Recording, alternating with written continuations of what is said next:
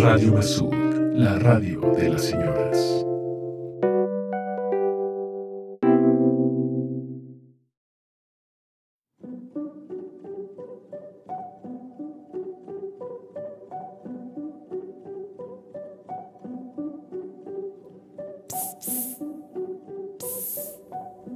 Mañana vas a ser rico.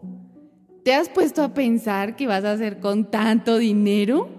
Mm, no, naturalmente no. He tenido mucho dinero para gastar en cosas, pero no tanto como para pensar que era mucho.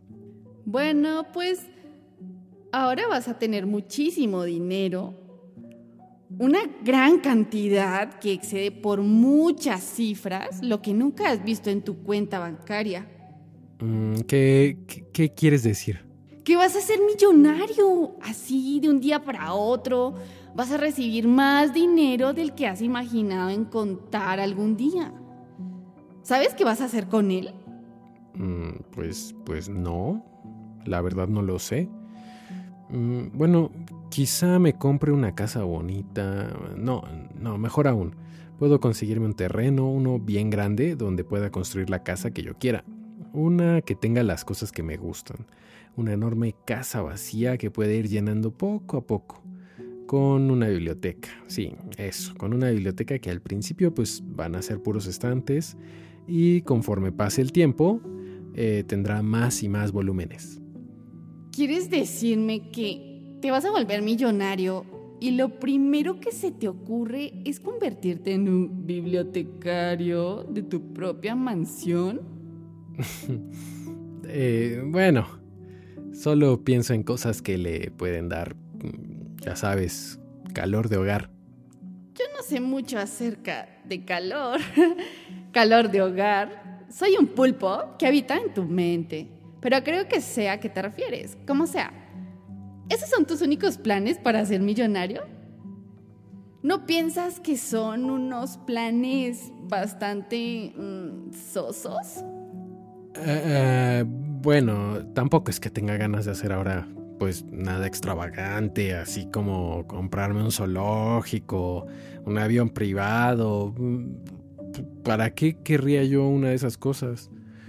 Además, ser millonario no quiere decir que el dinero fluya eternamente, que lo pueda gastar sin control, sin restricción.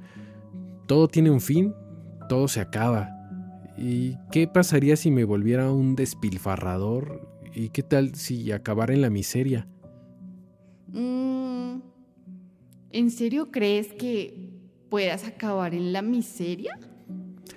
Pues la verdad no lo sé. Cualquiera puede. En realidad no estamos acostumbrados a pensar como millonarios. No estamos acostumbrados a tener carros de lujo, casas, barcos, caballos de carreras. No estamos acostumbrados a tener cocinero, asistentes, choferes. Son, son demasiadas cosas en las que pensar, demasiadas personas que contratar y luego además están los peligros. Hay lugares donde te pueden asesinar pues solo para quitarte el celular y eso quiere decir que debe haber alguien dispuesto a matarte para robarte una camioneta, un reloj de oro, un montón de billetes escondidos detrás de un cuadro de la sala. Espera, espera, espera, espera. ¿Por qué tendrías un montón de billetes escondidos detrás de un cuadro? Yo no lo sé. Quizá porque me volví desconfiado de los bancos. Quizá me volví un poco maniático, ¿eh? Porque quiero tener dinero para contarlo. Porque ya nadie me habla sinceramente. Solo me hablan para ser inversionistas de este negocio, para financiar grandes ideas, para pedirme préstamos, favores. Ah. Comenzaré a ver a las personas a mi alrededor.